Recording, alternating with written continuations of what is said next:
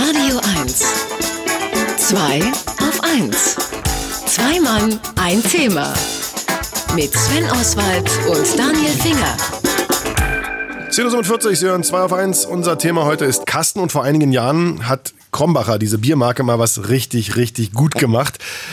Die haben nämlich überlegt, okay, was außer Bier mögen die Menschen noch? Umwelt. Umwelt ist geil, super. Also haben, äh, hat man den Gedanken in die Köpfe der Kunden gepflanzt, dass man mit jedem Kasten Bier den Regenwald rettet. Das ist doch mal eine schöne Idee, einen Kasten zu verwenden. Jetzt müssen sie es nur noch hinkriegen, gut schmeckendes Bier zu machen, aber das ist ja Geschmackssache. Ist das jetzt billige Greenwashing-Versuchsmethoden oder Macht Krombacher da wirklich was für die Umwelt? Das wollen wir mal besprechen mit unserem Marketing-Experten, denn für uns ist es erstmal ein Marketing-Clou. Markus Bartel. Schönen guten Morgen, Markus. Einen schönen guten Morgen. Mit jedem Satz von Markus Bartel werden übrigens 10 Hektar Regenwald gerettet heute. Kann ich jetzt ja einfach mal so behaupten, so wie Krombacher das tut. Was tut die Firma wirklich für die Umwelt?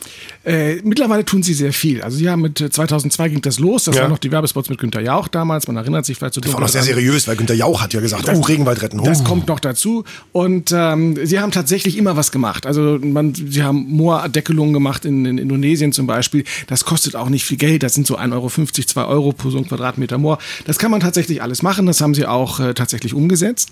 Sie waren aber selber sehr überrascht, weil im Zuge dieser ersten Kampagne, und sie machen es jetzt seit 14 Jahren, ähm, haben sie ganz viele Briefe erreicht und Anrufe, die gesagt haben, es ist ja schön, dass ihr da was fürs Regen, für den Regenwald tut. Aber was macht ihr eigentlich sonst? Wo seid ihr denn sonst noch sozial und ökologisch in eurer Produktion oder Ach, in eurem Regenwald retten reicht heute nicht mehr. Nee, das reicht heute schon lange nicht so. mehr. Und äh, tatsächlich tatsächlich hat dieser Prozess, Sie haben es ursprünglich mal wirklich nur als Werbegag gemacht, ähm, hat dieser Prozess äh, bei Ihnen sehr viel ausgelöst, sodass Krombacher sich jetzt auch seit 2011 einen Nachhaltigkeitsbericht gibt und äh, damit eben dokumentiert und festhält, welche weiteren Veränderungen es macht. Sie haben aber auch zugegeben, dass das eigentlich nie Ihre ursprüngliche Absicht aber war. Aber hat das A überhaupt mit B zu tun? Weil ich meine, wird nicht an alle Unternehmen mittlerweile herangetragen, mal, mal zu sagen, wie nachhaltig sie arbeiten und wie sehr sie sich Gedanken um ihre Umwelt machen und so? Mittlerweile jetzt 2016 ja. Wir haben die Verpflichtung und auch nochmal eine verschärfte Verpflichtung, dass Unternehmen tatsächlich nachweisen müssen, was sie in Sachen Nachhaltigkeit tun. So, jetzt nochmal zurück zu dem, zu dem Regenwald, der damals gerettet wurde. Wenn ich mich recht erinnere, hat mir Günther Jauch immer versprochen, für jeden Kasten, den ich wegsaufe, am besten auf Ex, habe ich einen Quadratmeter Regenwald gerettet. Mhm. Ne, das war ja ungefähr so. Weiß man irgendwie, wie viele Quadratmeter Regenwald da zusammengesoffen wurden?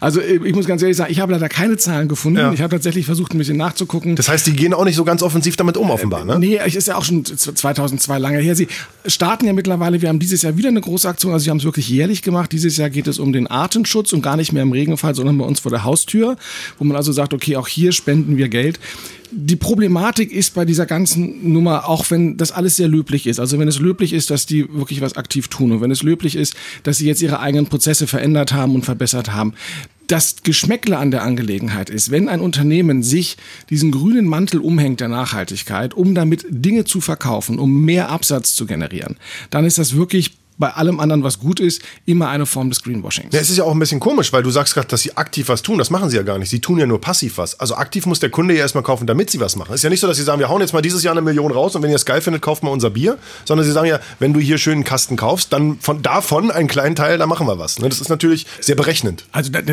ja, natürlich. Also das Ganze wird genutzt, um Image aufzubauen, um Sympathie aufzubauen, um Bier zu verkaufen. Und ähm, es gibt ja durchaus Unternehmen und es ist ja auch sehr schön. Also wie gesagt, ich möchte nicht, dass man jetzt anfängt, das alles wieder sein zu lassen. Es gibt ja auch sehr viele Unternehmer, Unternehmerinnen, die von sich aus einen Teil ihres Gewinnes dann an soziale, an ökologische Projekte weiterspenden. Manche machen das sehr im Stillen, das kriegen wir gar nicht mit. Andere sagen, ach, ich nutze das wenigstens für meine Website oder für meine PR. Mhm. Das ist alles super. Aber in dem Moment, wo wir das wieder verbinden mit, mit Absatz, mit Verkauf, mit Mehrkaufen, ja, die Wachstumslüge ist ja äh, leicht zu durchschauen, dann hat das Ganze ein unglaubliches Geschmäckle. Ja, und vor allem bedeutet es ja umgekehrt, äh, wenn irgendwann der Regenwald weg ist, dann haben wir alle nicht genug Bier getrunken. Das kann ja auch nicht sein. Äh, Gibt es denn Firmen deiner Meinung nach, die das noch besser machen mit dem Umweltschutz? Äh, ja, es gibt durchaus und wir sehen, dass es vor allen Dingen ähm, Startups sind, dass es kleine Firmen sind, die angefangen haben, richtig Prozesse zu durchdenken. Das heißt, heute reicht es nicht aus, zu sagen, wir machen da ein bisschen was, sondern wir haben heute die Verantwortung zum Beispiel für die Lieferanten, dass wir also gucken müssen, wie produzieren die eigentlich, wie fair wird produziert, können die Leute davon leben. Ich habe mittlerweile als Unternehmen auch eine Verantwortung für meine Vertriebspartner, äh, arbeiten die ordentlich für meine Mitarbeiter natürlich sowieso, ähm, zahle ich meine Steuern da wo sie anfallen oder verschiebe ich die ins Ausland? Gibt's ja auch Zahle so ich überhaupt einige. Steuern? Ja, also das, das sind so Punkte und, und wir haben äh, durchaus Unternehmen, die das sehr, sehr vorbildlich machen.